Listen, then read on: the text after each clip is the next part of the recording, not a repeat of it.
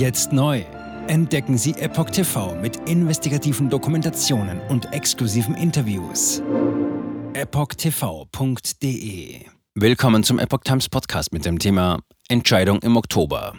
Mehrheit der Deutschen für 7% Mehrwertsteuer in der Gastronomie. Ein Artikel von Lydia Röber vom 3. Oktober 2023. Sollte die Mehrwertsteuer auf Speisen wieder auf 19 Prozent angehoben werden, könnte dies fatale Folgen für die Gastronomie haben. Das befürchtet auch eine Mehrheit der Deutschen, die der Meinung ist, dass die 7 Prozent Mehrwertsteuer in der Gastronomie beibehalten werden sollte. Dies ergab eine aktuelle Seaway-Umfrage im Auftrag der Metro AG. Rund 90 Prozent der Befragten sehen eine große Bedeutung der Gastronomie für attraktive Innenstädte und eine lebendige Gesellschaft. Dabei befürchten fast drei Viertel der Menschen in Deutschland ein weiteres Gastronomiesterben im Falle einer Rückkehr zu 19 Prozent Mehrwertsteuer auf Speisen in Restaurants, Gaststätten und Cafés. Entsprechend befürwortet die große Mehrheit der Deutschen, 81,8 Prozent, eine Beibehaltung des verringerten Mehrwertsteuersatzes von 7 Prozent auf Speisen in der Gastronomie.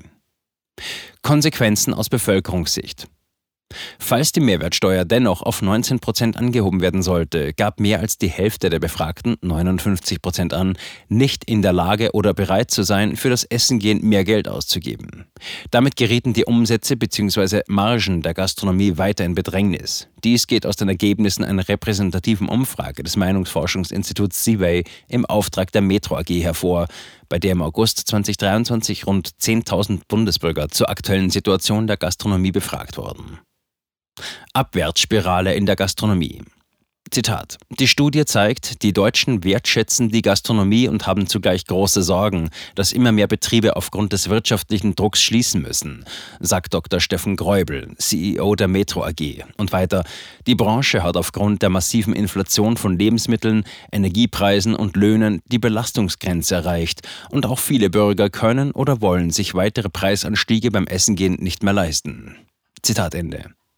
Eine Rückkehr zu 19% Mehrwertsteuer wäre nicht nur ein Stoß ins Herz der Gastronomie mit fast zwei Millionen Beschäftigten in Deutschland, die die Politik während der Pandemie gerade noch gerettet habe. Zitat, es wäre auch ein Stoß ins Herz unserer Innenstädte und ländlichen Regionen, denn mit der Gastronomie verschwinden auch wertvolle Orte des Austauschs und der Begegnung, so Dr. Steffen Gräubel weiter.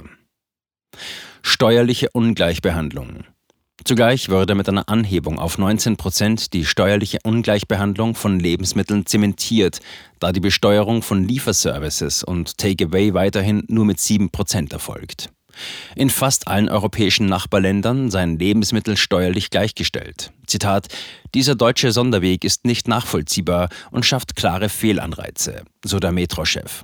Und weiter, deshalb treten wir dafür ein, den reduzierten Mehrwertsteuersatz für die Speisegastronomie dauerhaft beizubehalten. Zitat Ende.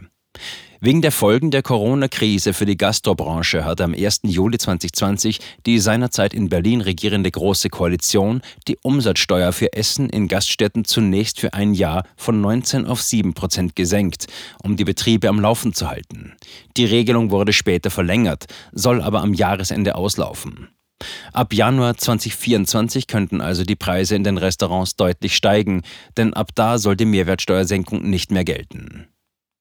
Entscheidung spätestens Ende Oktober. Derweil läuft die Diskussion zum Thema auch im Bundestag. Die Opposition hat vor Preissteigerungen in Kneipen und Restaurants sowie für Gaskunden gewarnt, wenn die Steuervergünstigungen auslaufen. Bundesfinanzminister Christian Lindner verwies in einem persönlichen Schreiben an die Gastroverbände auf den Zeitpunkt der Entscheidung. Zitat: Über eine mögliche Verlängerung des ermäßigten Umsatzsteuersatzes auf Restaurant- und Verpflegungsdienstleistungen wird jedoch erst im Rahmen der weiteren Beratungen über den Bundeshaushalt 2024, spätestens aber im Lichte der Steuerschätzung Ende Oktober zu entscheiden sein. Zitat Ende. Gastrobranche unter Druck. Der Deutsche Hotel- und Gaststättenverband hatte im Falle einer Rückkehr zum bisherigen Mehrwertsteuersatz bereits vor mehr als 12.000 Betriebsschließungen, Preissteigerungen von mehr als 15 Prozent, sinkenden Umsätzen und weniger Jobs gewarnt. Zitat, eine Steuererhöhung auf Speisen zum 1. Januar 2024 müsste in vollem Umfang an die Gäste weitergegeben werden, wie auch weitere Kostenbelastungen, da die Gastronomen keine Spielräume und Reserven mehr haben, sagt DEHOGA-Präsident Guido Zöllig. Und weiter, das führt zu einem Preisschock für die Gäste. Weniger Gäste, Umsatzverluste und weitere Betriebsschließungen wären vorprogrammiert. Zitat Ende. Jetzt neu auf Epoch TV. Impfgeschichten, die Ihnen nie erzählt wurden. Eine eindringliche und aufschlussreiche Dokumentation, deren Trailer YouTube nach drei Minuten entfernt hat. Schauen Sie für nur kurze Zeit die gesamte Doku kostenfrei. Jetzt auf epochtv.de. Ich war geimpft worden. Ich begann unkontrolliert zu zittern. Er verstarb 33 Tage später. Ich kann meinen Kopf nicht aufrecht halten. Dann brach ich zusammen, ganz plötzlich. Vom Start weg haben wir nicht die Bedingungen erreicht, die normalerweise erreicht werden müssen.